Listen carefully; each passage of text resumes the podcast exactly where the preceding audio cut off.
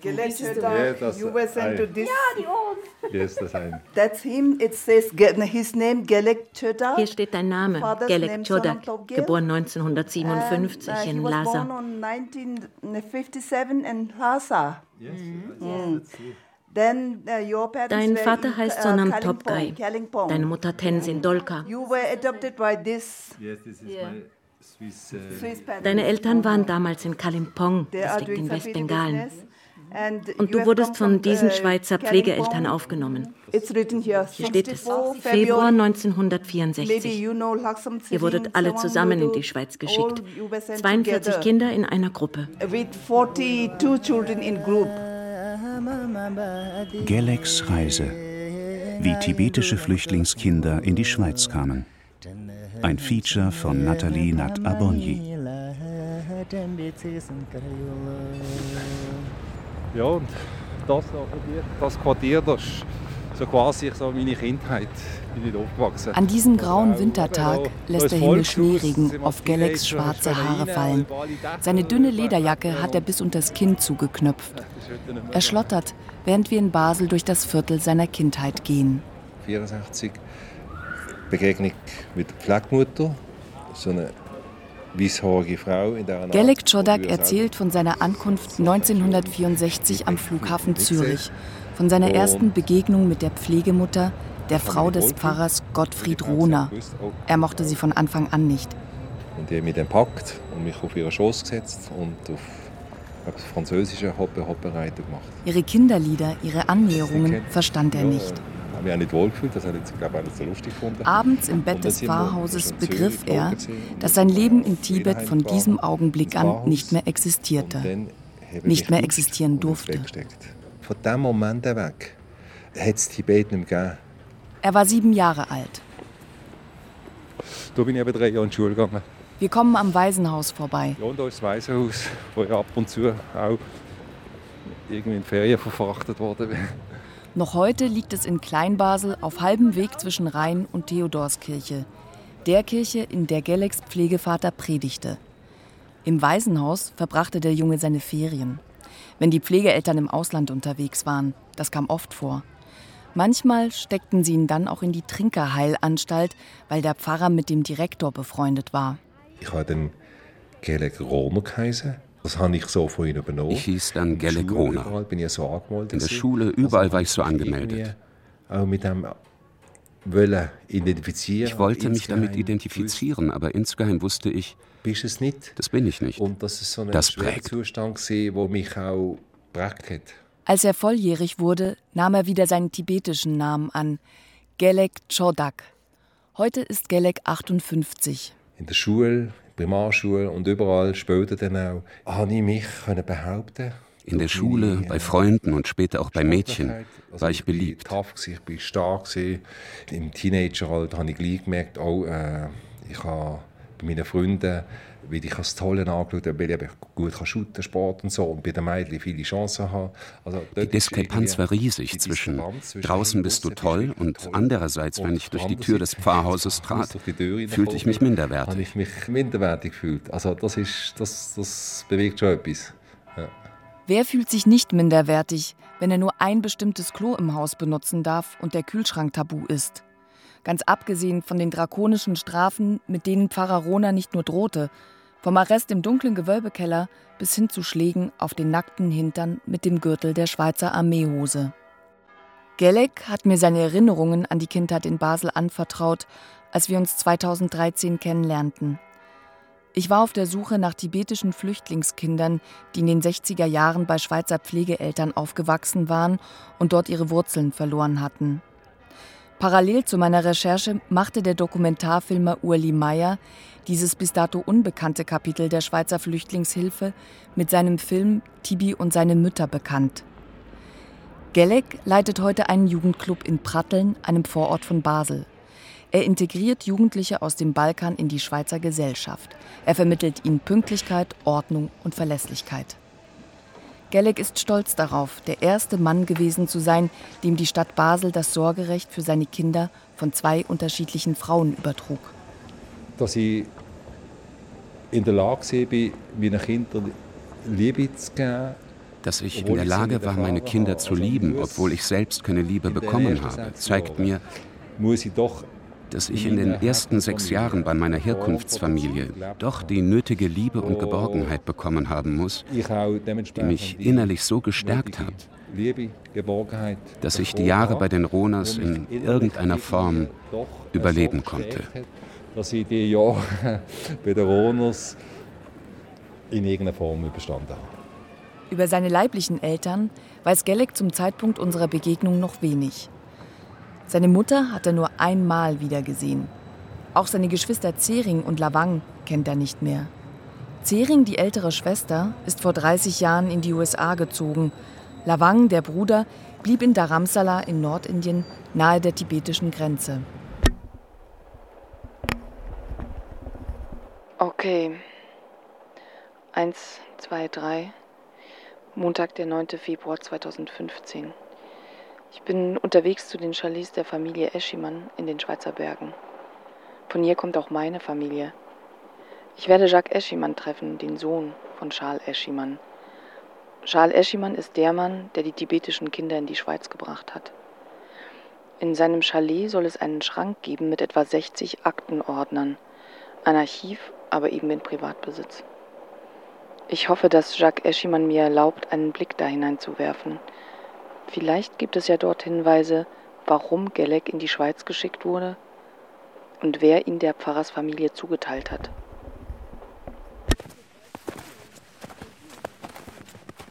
Ein paar Tage später im französischen Teil des Wallis bei Martigny. Jacques Eschimann, 70 Jahre alt, stapft vor mir durch den wadenhohen Schnee. Er hatte sich nicht nehmen lassen, meinen Rucksack zu tragen. Die Chalets, die sein Vater bauen ließ, liegen etwas abseits oberhalb des Dorfkerns von Le Marécotte.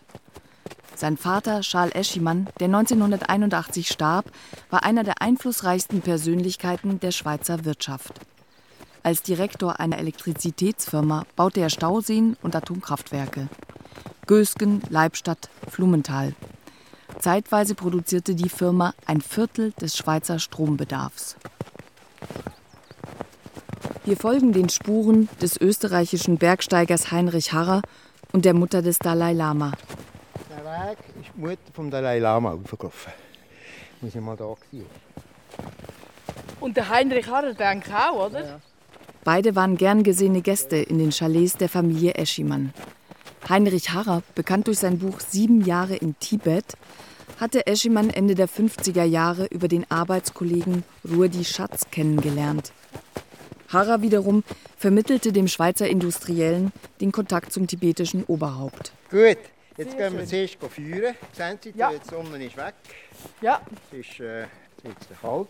Damit ja. erfüllte sich für Familie Eschimann ein Wunsch. Im August 1960 wurde ihr ein zweijähriges tibetisches Flüchtlingskind übergeben. Aber Eschimann und Schatz wollten mehr als nur einem einzelnen Kind helfen. Ein Artikel über die Familie Eschimann und ihren tibetischen Jungen in der Zeitschrift Nebelspalter brachte die Aktion ins Rollen. Wir sind überrascht, das weiß ich, wo die Kiste ist vom Wir waren überrascht, als diese Kiste der Zeitung Nebelspalter kam mit diesen rund 40 äh, Briefen. Dann hat mein Vater gesagt, was machen wir? Wir? Äh, er wird sich das gründlich überlegt haben, wie ich ihn kenne. Und ist dann wohl zu dem Schluss gekommen, dass er keine andere Wahl hat, als zu helfen. Entweder machen wir nichts oder wir machen es recht. Entweder wir machen nichts oder wir helfen. So war mein Vater. Insgesamt meldeten sich 300 Familien bei ihm, die ein Tibetanerli aufnehmen wollten. So wurden die Kinder von nun an genannt. Das ist, auch, das ist auch nicht, nicht, einmal der Rede wert. Was er getan hat, war anfangs nicht der Rede wert. Er hat ja bloß Familien, die dasselbe machen wollten wie er, unterstützt, indem er ihre Briefe nach Dharamsala schickte. Er hat sich gedacht, dann läuft es so, wie es bei mir lief. Ich habe gesagt, ich möchte einen Jungen und dann habe ich einen Jungen bekommen. So einfach war es anfangs. Zwischen 1960 und 1964 holte Charles Eschimann 200 Flüchtlingskinder in die Schweiz. Alle kamen aus dem Kinderheim in Dharamsala in Nordindien, das von der Schwester des 14. Dalai Lama geleitet wurde. Ihr Bruder, der Dalai Lama, unterstützte die private Aktion. 44 dieser Kinder wuchsen im Pestalozzi-Kinderdorf Trogen in der Ostschweiz auf, alle anderen in Pflegefamilien, verteilt über die gesamte Deutschschweiz. Die Hilfsbereitschaft der Eidgenossen war groß. Sie identifizierten sich mit dem Bergvolk vom Dach der Welt, das von den Chinesen unterdrückt wurde. Die Schweiz war auch das erste Land außerhalb Asiens, das tibetische Flüchtlinge aufnahm. Noch heute leben dort schätzungsweise 5.500 Tibeter. Die Behörden stellten 1961 noch keine Fragen. Sie ließen Charles Eschimann gewähren und 200 tibetische Kinder reisten ein. Mein Vater ist damals in der Schweiz eine echte Persönlichkeit. Mein Vater war damals in der Schweiz eine echte Persönlichkeit und hatte durch seine Stellung, obwohl er kein politisches Amt innehatte, Zugang zu allen wichtigen Personen im Bundeshaus, zu allen Bundesräten. Sie haben gesagt, den Eschimann lassen wir noch machen. Sie haben gesagt, den Eschimann lassen wir machen. Wir sind seit zehn Stunden unterwegs auf dem Weg von Delhi nach Dharamsala. Ich begleite Gelek. Er hat sich entschlossen, mit seiner Frau an den Ort zu fahren, den er und die anderen Kinder damals Richtung Schweiz verlassen hatten. Gelek sitzt vorne neben dem indischen Fahrer, seine Frau Jutta Durst und ich hinten auf der Rückbank. Alle paar Kilometer versprüht Jutta ihr Reisespray gegen Übelkeit. Hinter jeder Bergkette vermuten wir unser Ziel und sinken enttäuscht in unsere Autositze zurück, wenn sich vor uns die nächste weite Ebene auftut. Ich spüre, dass der Ramsala ein Teil ist, ein Teil ist von meiner Geschichte. Ich spüre, dass der Ramsala ein Teil meiner Geschichte ist. Nicht nur mit dem Kopf das spüre ich nicht nur mit dem Kopf, dem Intellekt, sondern auch körperlich. Und ankommen bedeutet auch für mich gewisse Verbindung. Ankommen bedeutet auch, mit dem Ort und mit meinen Erinnerungen wieder in Verbindung zu treten. Zum Beispiel im TCV, dieser Schule, in der ich anscheinend drei Jahre gelebt habe. Drei Jahre habe ich anscheinend dort gelebt. Und da habe ich auch so, so Verbindung oder Erinnerung. Immerhin die Hälfte der Zeit, die ich außerhalb der Schweiz verbracht habe. Dort möchte ich fast als erstes hin. Also einer der ersten äh. Das Kinderheim, in dem Gelek von 1962 bis 1964 lebte, existiert noch. Es heißt heute Tibetan Children's Village, TCV. Geleks Bruder Lavang hat als Lehrer dort gearbeitet und wohnt auch in der Nähe. Ja, und er selber, der Lavang, er ist ja, glaube ich, im TCV so eine Art äh, Hilfslehrer oder so eine... Lavang soll uns in Dharamsala unterstützen. Dafür hat Zering, die ältere Schwester, gesorgt. Sie hat nur sporadisch Kontakt zu Gelek. Vor einigen Monaten aber hat sie sich bei ihrem Bruder gemeldet. In ihrer Mail erinnert sie daran, dass es Gelek selbst war, der damals unbedingt mit den anderen Kindern in die Schweiz wollte, weil sein bester Freund auch gehen sollte. Gelek wollte bei ihm bleiben, ihn nicht verlieren. Erst viele Jahre später hätten sie und die Eltern erfahren, dass Gelek bei einer Pflegefamilie lebt. भैया सीधा पिछले welcome welcome ऊपर सीधा ऊपर चढ़ ठीक है Can I? Can I? चलो सीधा जाओ इन्हीं इन्हीं लाइन बनाओ इन्हीं करे हाँ सीधा ऊपर जाओ Wir sind da. Yes, welcome. Yeah, thank you. Dharamsala. Klein Lhasa. Sehnsuchtsort aller Exil-Tibeter weltweit. Seit 56 Jahren lebt das geistliche Oberhaupt der Buddhisten, der 14. Dalai Lama, in Dharamsala. Wie viele Menschen ihm seit der Flucht ins indische Exil gefolgt sind, weiß niemand. Bis heute verlassen meist junge Tibeter ihre Heimat Richtung Indien. Sie alle landen früher oder später in Dharamsala, genauer in Upper Dharamsala, auch McLeod Ganj genannt.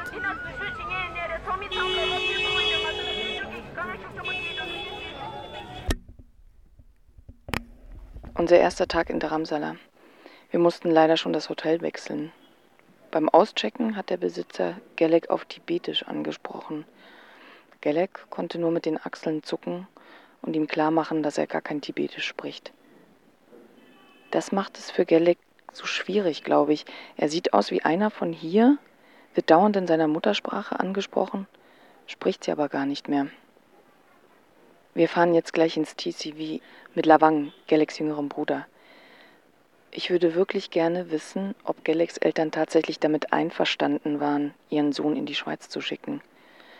Nach all dem, was seine Schwester Zering geschrieben hat, wussten die Eltern gar nichts davon. Wer aus dem Heim hat eine so wichtige Entscheidung getroffen, ohne die Eltern zu fragen? Und wer hat Gelek und die anderen Kinder ausgesucht?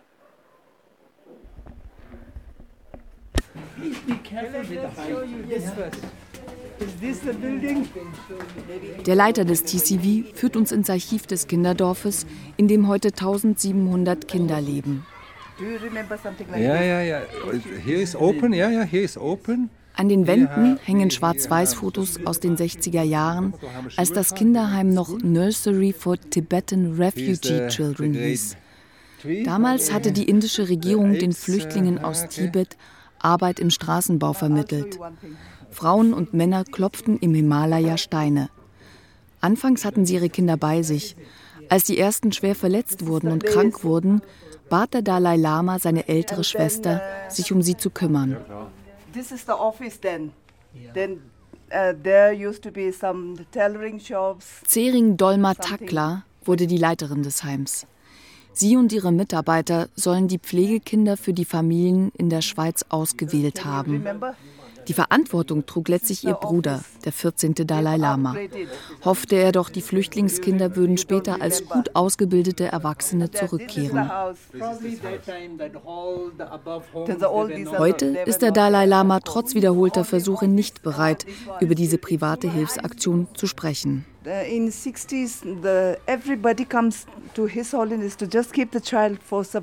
den 60er Jahren brachten die Eltern dem Dalai Lama ihre Kinder. Viele Kinder waren krank. Im Kinderheim fehlt es an allem. Wir hatten zu wenig Medikamente, zu wenig zu essen und zu wenig Platz, um alle Kinder aufzunehmen. Damit sie überlebten, mussten wir sie weggeben. Für den Dalai Lama waren die Kinder die Zukunft seines Volkes. 1950 waren die Chinesen in Tibet einmarschiert. Neun Jahre später schlugen die Kommunisten den Aufstand vor dem Sommerpalast in Lhasa blutig nieder. Dabei starben über 87.000 Tibeter. Frag mal, ob es auch zweistöckige Betten gab. Ich erinnere mich daran, dass eine Hündin in meinem Bett Junge geboren hat. Ja, das hier sind die Betten für die kleinen Kinder und die anderen schliefen in Doppelstockbetten. Die Archivarin Zamjö Dolma war in den 60er Jahren noch ein kleines Mädchen. Was sie weiß, hat sie von anderen gehört. Sie nimmt ein großes, schweres Album in die Hand und beginnt darin zu blättern. Es ist das Buch der Eschimann-Kinder. Die meisten sind auf den Fotos sechs oder sieben Jahre alt. Ernst blicken sie in die Kamera. Dazu tibetische Buchstaben in blauer Tinte. Und Adressen in der Schweiz. Luzern, Aarau, Bruck, Winterthur. Gelek sucht seinen Freund von damals, aber er erinnert sich nicht mehr an seinen Namen. He's living in, in yes, the same hometown yes, yes. like us, yeah. then you just flip out. All your friends will be here. Du wirst alle Freunde in diesem Buch finden. Do you know who selected them for the group to go to Switzerland? I really don't know. I did no idea at all. Ich habe keine Ahnung, wie und nach welchen Kriterien die Kinder ausgewählt wurden. Wahrscheinlich lief alles eher willkürlich ab. Sie haben wohl einfach in die Kindergesichter geschaut und versucht herauszufinden, wer lernfähig war, wer anpassungsfähig ist. So haben wir es später auch gemacht. 65, 66, something like. Maybe they must have done something like this. I really don't know. Is there someone who is still living who could could give an answer to this question. Um, ich denke, der Mönch Tenzin La kann euch da mehr dazu sagen. Ich erkenne seine Schrift in dem Buch. Er muss das alles aufgeschrieben haben. Er war der Assistent unserer Gründerin und Direktorin Zering Dolma Takla. Und Lavang kennt ihn gut. Er kann mit ihm sprechen und für euch übersetzen. Zamjö Dolma erzählt uns, dass bis in die 80er Jahre von der Ramsala aus Kinder nach Europa geschickt wurden aber in der Regel als Gruppe und in Kinderdörfer, wo sie gemeinsam mit tibetischen Hauseltern aufwuchsen, Tibetischunterricht bekamen und so den Kontakt zu ihrer Heimat und ihrer Kultur halten konnten. Anders die Eschimann-Kinder. Sie wurden gleich nach ihrer Ankunft in der Schweiz auf einzelne Pflegefamilien verteilt.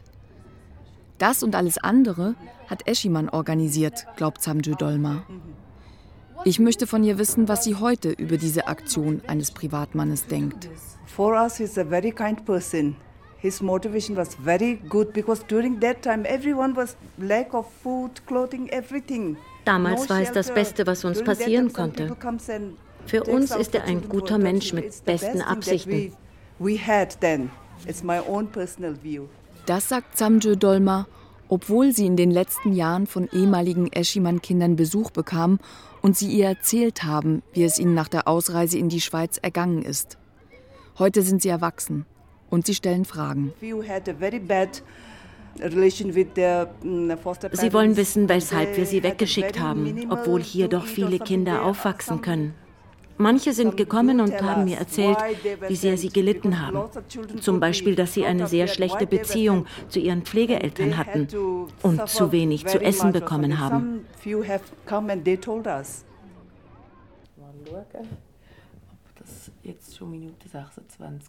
Im Ferienhaus der Familie Eschimann in den Schweizer Bergen.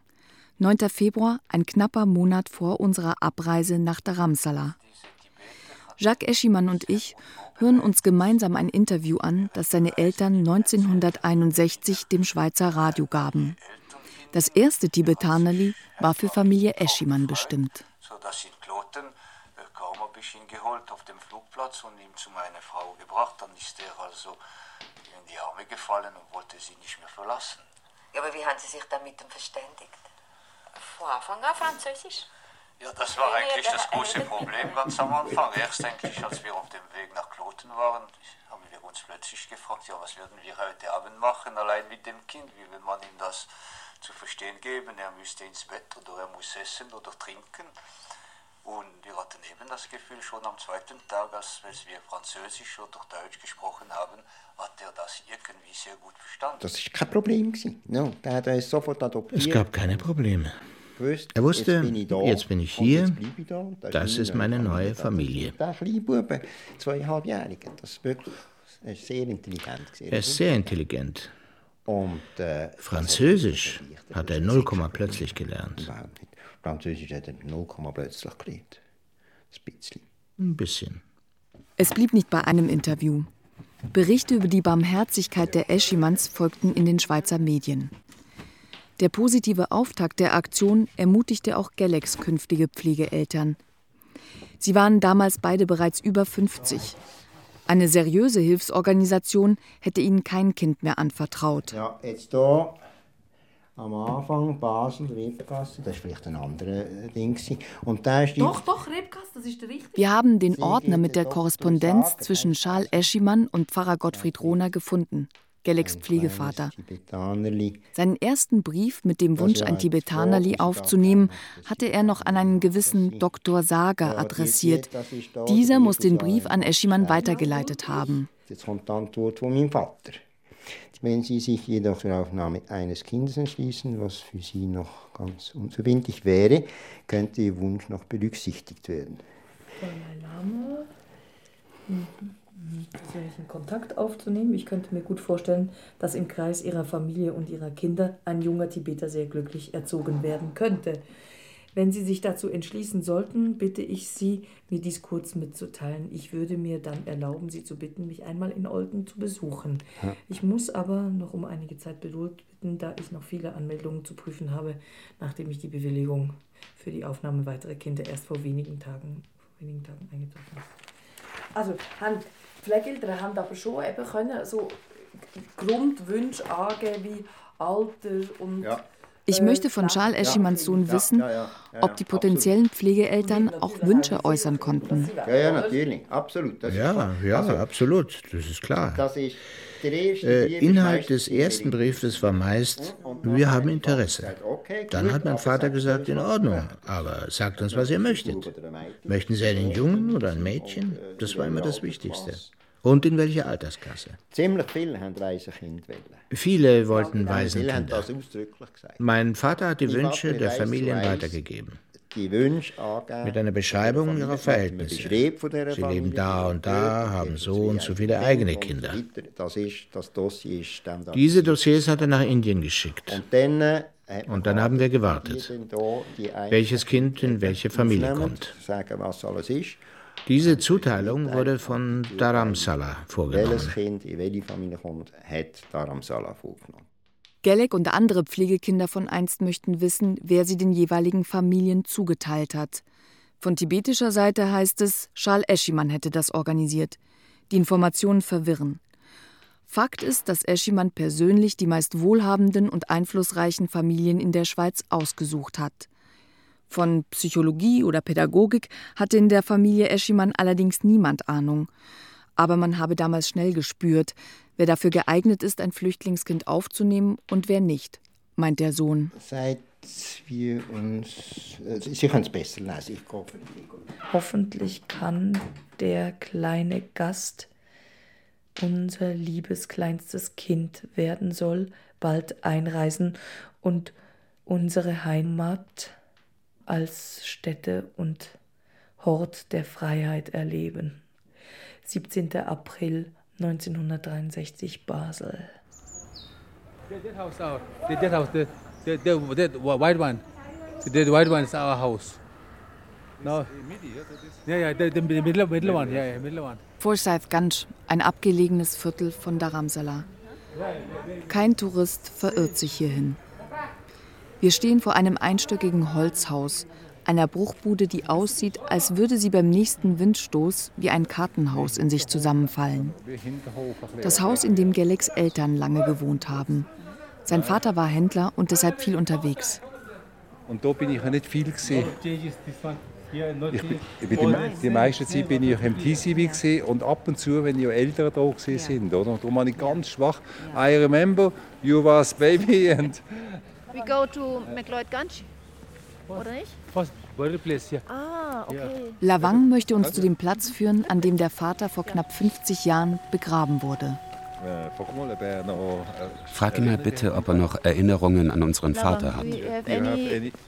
Remembrance uh, on uh, Bala?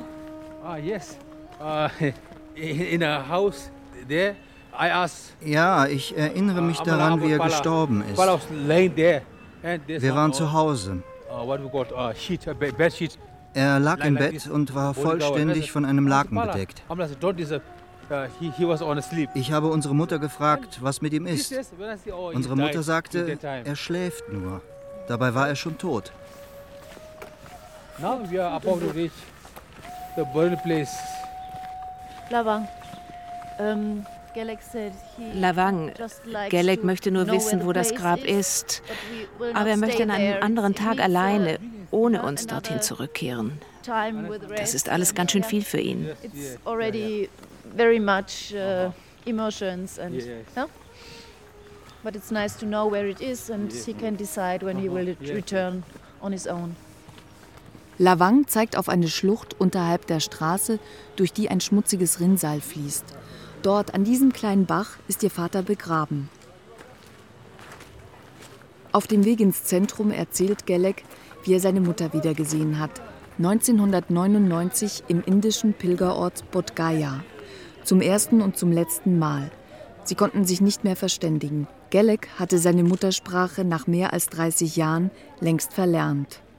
Wo wir dann allein gesehen sind, so zusammengehockt sind, so oben auf dem Bänkchen, als wir dann endlich mal alleine waren, fing meine Mutter an, auf Tibetisch auf mich einzureden und weinte. Losschwätzen und heulen.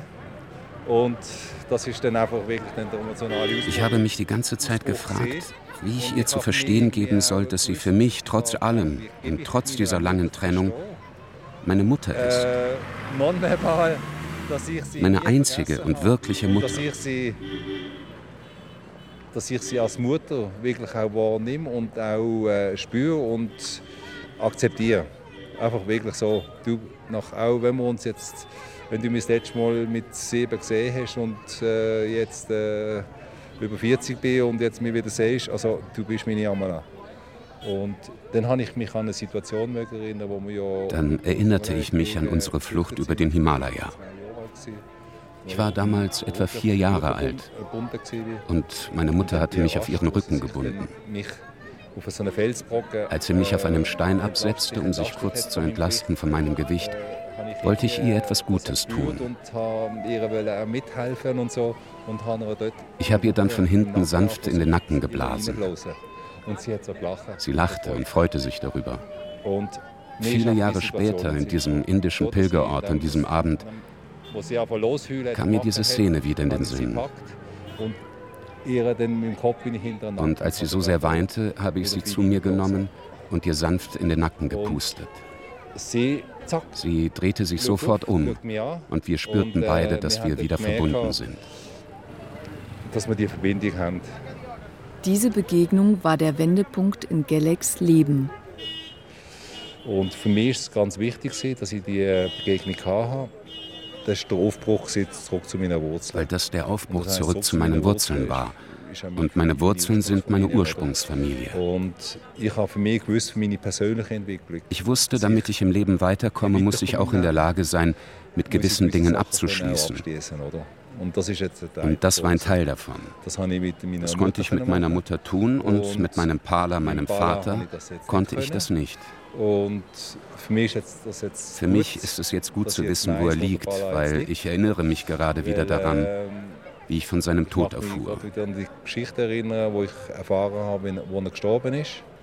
Und ich weiß, dass ich dort. Ich also brach in Tränen aus in Tränen und konnte es mit niemandem teilen. Hat das auch mit niemandem können teilen? Okay, so. Gellig bricht ab. Er lässt Jutta und mich auf der Straße stehen. Wortlos wartet Jutta, bis ihr Mann zu uns zurückkehrt. Seit sechs Jahren sind die beiden ein Paar. Ein halbes Leben lang hat Gellig seine Gefühle mit niemandem geteilt. Liebe hat er sie erst gar nicht zugelassen.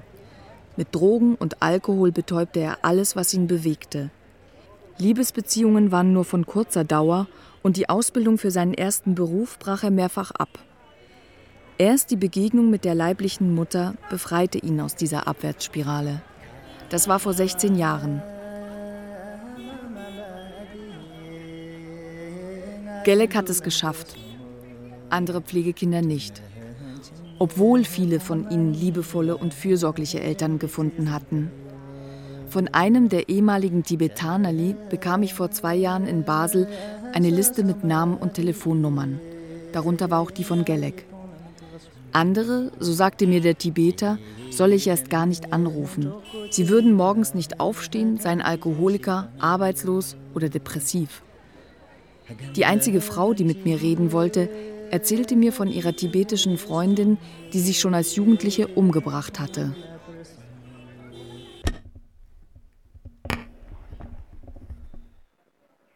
Zusatz nochmal zu Mittwoch, unserem dritten Tag in Dharamsala.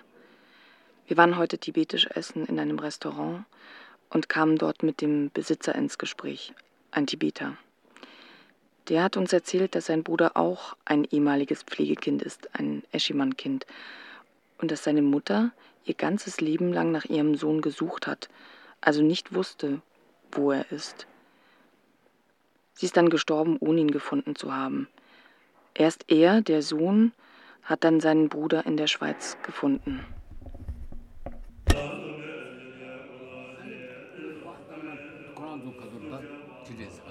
Gelek, Jutta Lavang und ich hocken auf dem Boden einer Klosterzelle innerhalb der Residenz des Dalai Lama.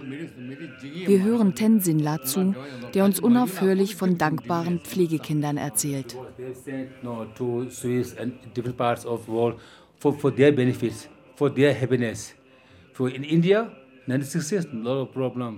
Tenzin La ist der Mönch, dessen Schrift die Archivarin im Kinderdorf erkannt hat. Er hat das Buch der Eschiman-Kinder geschrieben und er soll mit seiner Direktorin Zering Dolma Takla, der Schwester des Dalai Lama, die Kinder für die Schweizer Familien ausgesucht haben. Auch Gelek. Heute ist Tensinla 90 Jahre alt.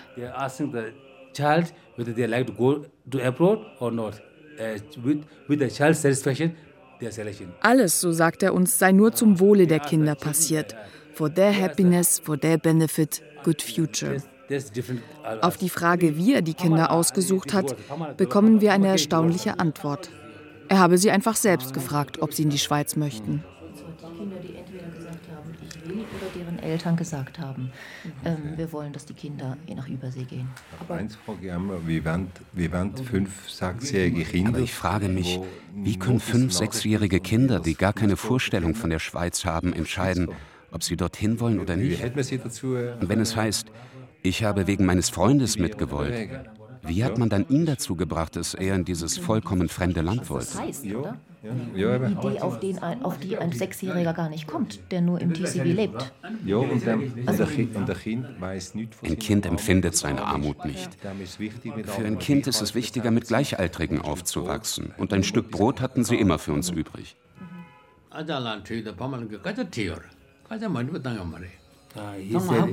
Actually, yeah, without parents, no, especially, I mean, they, they won't. Der Mönch erzählt von der Situation im Heim. Früher, 1961. Viele Kinder, wenig Platz. Tenzin La sollte die Kinder aussuchen, weil er gut schreiben konnte, damals keine Selbstverständlichkeit.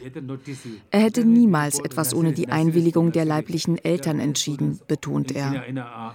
Aber wie konnte er beispielsweise Gellecks Eltern fragen, wenn sie doch zu dem Zeitpunkt tausende Kilometer weit entfernt waren?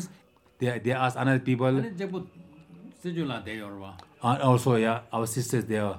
Maybe Gela asked sisters. He asked for a sister. Ajala gauge gauge chida. No, no, no, he don't remember. Yes. Im Chalet der Familie Eschimann im französischen Teil des Walles. Auf dem Wohnzimmertisch stapeln sich Ordner aus den 60er Jahren. Jacques Eschimann hat mir das Material trotz anfänglicher Skepsis zur Verfügung gestellt. Niemand hat es bisher gesichtet. Wir lesen Rundbriefe an die Pflegeeltern auch Notizen von Charles Eschimanns Indienreise. Damals, 1962, lebten die Kinder der ersten Gruppe seit einem halben Jahr in der Schweiz. Vier weitere Gruppen mit über 100 Kindern sollten folgen. Doch in dieser Zeit wuchs bereits die Kritik an der Eschimann-Aktion und sie kam gleich von mehreren Seiten. Nach einem Besuch in Dharamsala veröffentlichte der Leiter des Kinderdorfes Pestalozzi einen Artikel in der Neuen Zürcher Zeitung und zitierte darin den Dalai Lama. Sie wissen ja, dass wir auch eine Anzahl tibetischer Kinder einzelnen Schweizer Familien anvertraut haben. Und seitdem dies geschehen ist, sorge ich mich manchmal darüber. Ich weiß, dass auch diese Kinder ihr sicheres Dach über dem Kopf, ihr gutes Essen und genügend Kleidung haben werden. Und doch frage ich mich, was im Laufe der Zeit wohl aus ihnen wird. Was meinen Sie dazu? Die Kinder im Pestalozzi-Dorf lebten gemeinsam mit tibetischen Hauseltern, um ihre Wurzeln nicht zu verlieren, oder, wie Arthur Bill, der Leiter des Dorfes, dem Dalai Lama geantwortet hatte, um nicht zu verschweizern.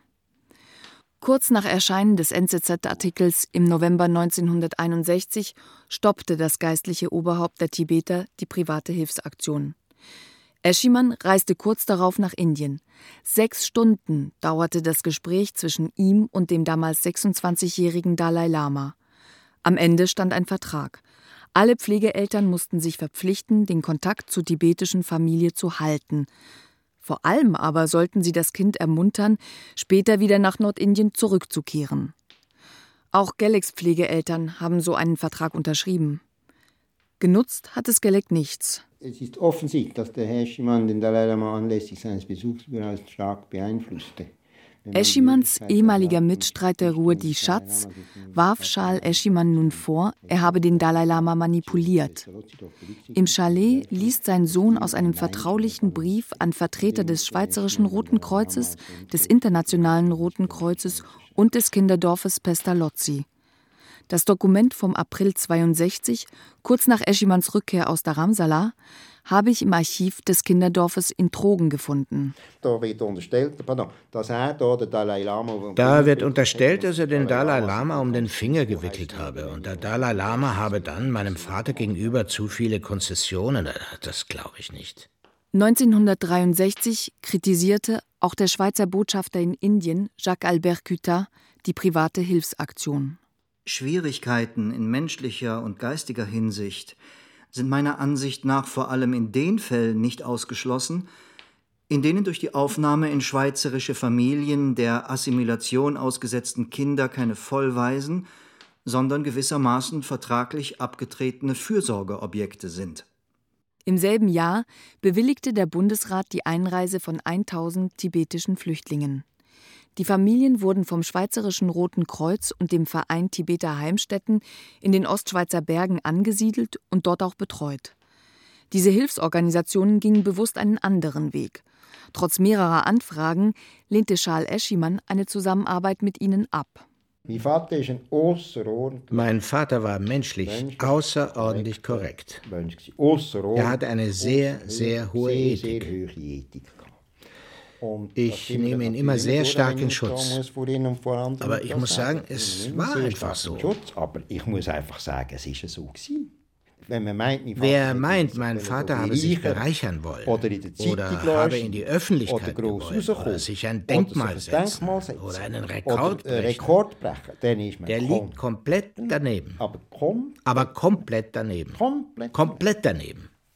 Absolut, total daneben.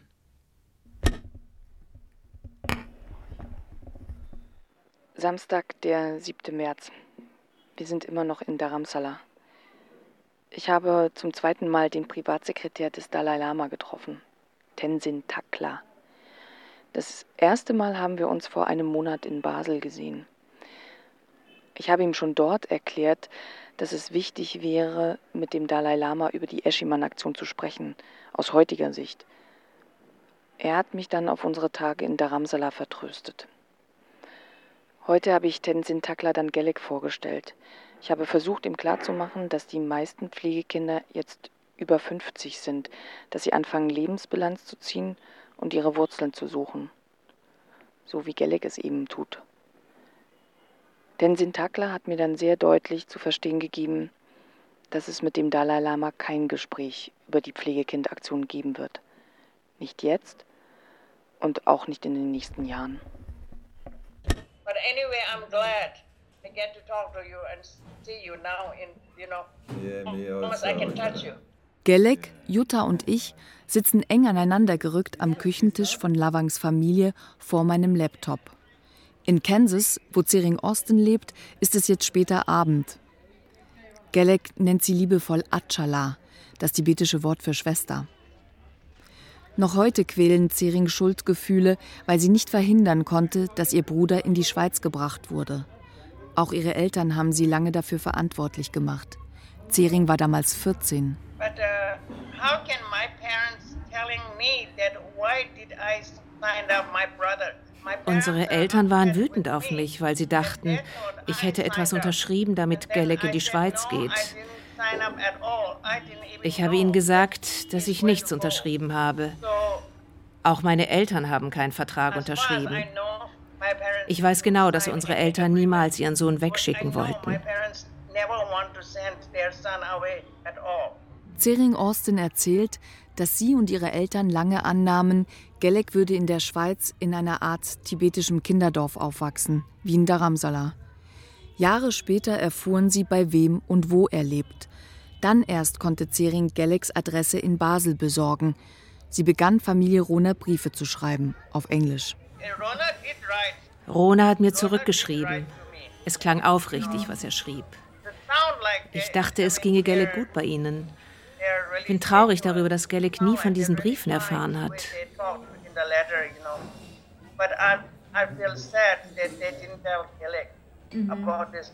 Mhm in den Jahren, in denen, wo ich in die Schweiz gegangen bin, in den ersten Jahren, weil haben Sie noch an mich gedacht, über mich gesprochen, nachdem ich in die Schweiz gegangen war?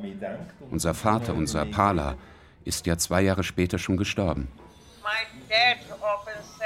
Mein Vater hat oft gesagt, ich wünschte, er würde wenigstens einmal zurückkommen, damit ich ihn sehen kann. Irgendwie wusste er, dass er Gelek nie mehr sehen würde. He knows that auch die Mutter habe oft von Gelek gesprochen. Und immer, wenn der jüngere Bruder Lavang etwas angestellt hatte, hätte sie sich daran erinnert, wie brav und ruhig ihr Sohn Gelek doch war. Gelek ist immer in unseren Herzen, auch wenn wir uns nicht oft sprechen und noch seltener sehen. Ich denke oft an ihn und liebe ihn von ganzem Herzen. Über den kleinen Monitor können wir erkennen, wie Zering sich Tränen aus den Augen wischt. Gelek verspricht, sie in Kansas zu besuchen.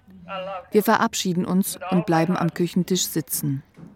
Wenn man nicht einfach über die Köpfe entschieden hätte und gesagt hat, ah, Eltern sind nicht da, also wir müssen gucken, also wir entscheiden jetzt. Weil alle meine Geschwister sind ja nicht verhungert. Also, Sie konnten ja eine Ausbildung machen. Ja, und der Lola Mau hat ja eine Ausbildung gemacht zum höheren Lehrer etc. Also, und dem Aspekt. Äh, ich wäre wohl bei meinen Eltern nicht verhungert. ja, wenn ich dann bleibe mit den 60er Jahren. Mitte der 60er Jahre herrscht ein anderer Zeitgeist. Ich kann mir gut vorstellen, dass man den Wünschen von tibetischen Eltern gar kein Gewicht gegeben hat und dass sie sich auch nicht Gehör verschaffen konnten, nachzufragen, wo ist mein Kind? Also Was passiert mit ihm? In dem Kontext muss man das jetzt auch sehen. Nächster Tag, Sonntag. Wir sind immer noch in Dharamsala. Mir wird klar, dass sich damals niemand getraut hätte, dem Dalai Lama oder seiner Schwester zu widersprechen. Nicht einmal, wenn es um das eigene Kind geht. Die Kinder sollten ja als gut ausgebildete Erwachsene zurückkommen, um beim Aufbau eines Exilstaates mitzuhelfen, ob die Eltern einverstanden waren oder nicht. Okay. Telefon. Jacques Eschimann und ich lesen die letzten Briefe, die zwischen seinem Vater und Gellecks Pflegevater hin und her gingen. 1970 war die Situation im Pfarrhaus eskaliert. Sehr geehrter Herr Dr. Eschimann, unser Geleck wird lang und stark.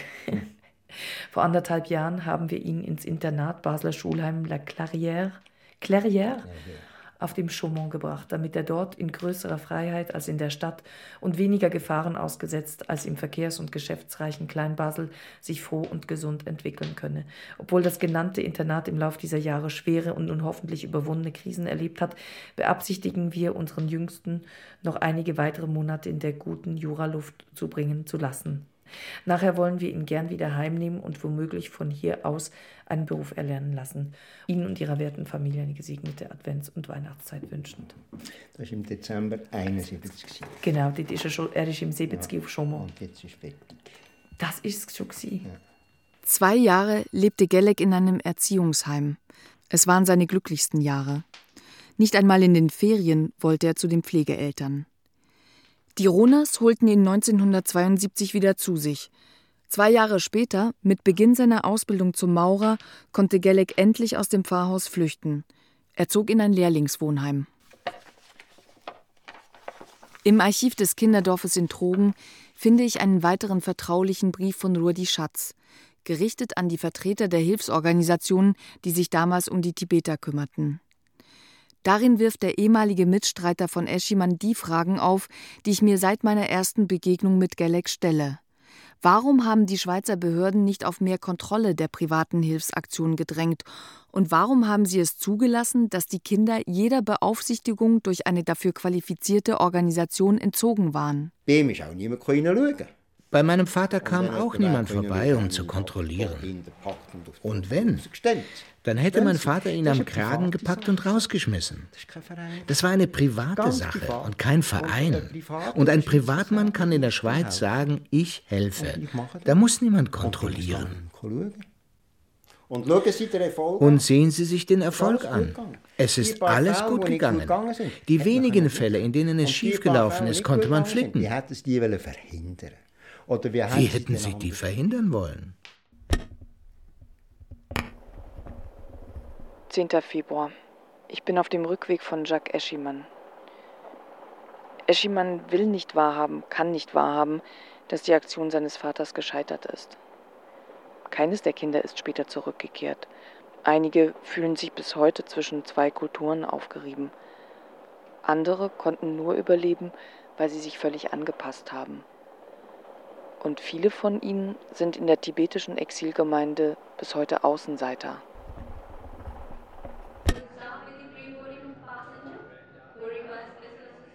Für mich das Wichtige ist einfach ganz persönlich für mich, für mein Innerste. Für mich, für mein Innerstes, war es das Wichtigste, dass mit meinem Vater, meinem Pala, abschließen zu können. Gelek scheint es jetzt leichter zu fallen, mir vom Kern der Reise, wie er es nennt, zu erzählen. Der Ramsala liegt 500 Kilometer und 10 Autostunden hinter uns. Unsere Reise endet dort, wo sie für Gelek vor 51 Jahren begonnen hatte, am Flughafen von Delhi. Wo ich in die Schweiz gekommen bin, 1964, ich bin 64 in die Schweiz gekommen, er ist 66 gestorben. Das habe ich von meinem Pflegevater erfahren, der mich dafür in sein Büro rief. Ich erinnere mich, wie er auf dem Sofa sitzt, neben seinem Schreibtisch. Und er hat irgendwelche Papiere, und irgendwelche Papiere in der Hand hält. Er sagt mir, dass mein Vater gestorben ist. Ich habe bis dahin nichts gehört von meiner Familie. Das war das Erste, was ich von meiner Familie hörte, seitdem ich in der Schweiz war. Kontakt wieder mit meiner Familie, meiner Herkunft konfrontiert worden ist. Und ich bin natürlich Ich bin in Tränen ausgebrochen. Und ich habe dort zu diesem Zeitpunkt nicht ruhen. Das heisst, nachdem ich in Tränen ausgebrochen bin, hat er dann ziemlich bestimmt gesagt, jetzt ist genug. Mein Pflegevater hat mir ziemlich bestimmt zu verstehen gegeben, ich hätte nun genug geweint. Ich durfte damals nicht um meinen leiblichen Vater trauern. Dann habe ich diese Gefühle irgendwie unterdrückt. Erst viele Jahre später, als ich selber schon Vater war und mich mit dieser Rolle identifizierte, habe ich wieder angefangen, an meinen Vater zu denken und gespürt, da ist noch etwas offen Und aus diesem Grund war es für mich sehr wichtig, nach 51 Jahren nach Dharamsala zu kommen. An den Ort, an dem mein Vater kremiert wurde. So, dass ich das jetzt einfach abschließen So, dass ich das abschließen konnte.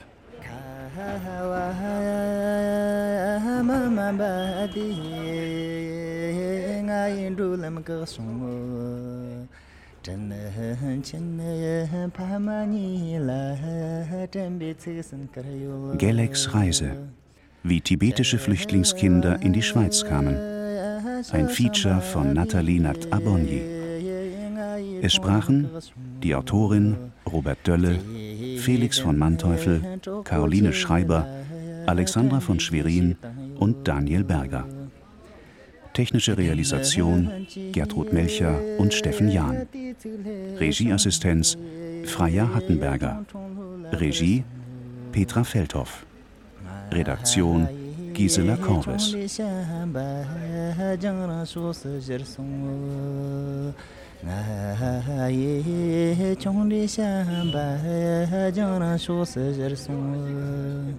Thank you. Eine Produktion des Westdeutschen Rundfunks mit dem Rundfunk Berlin-Brandenburg 2015.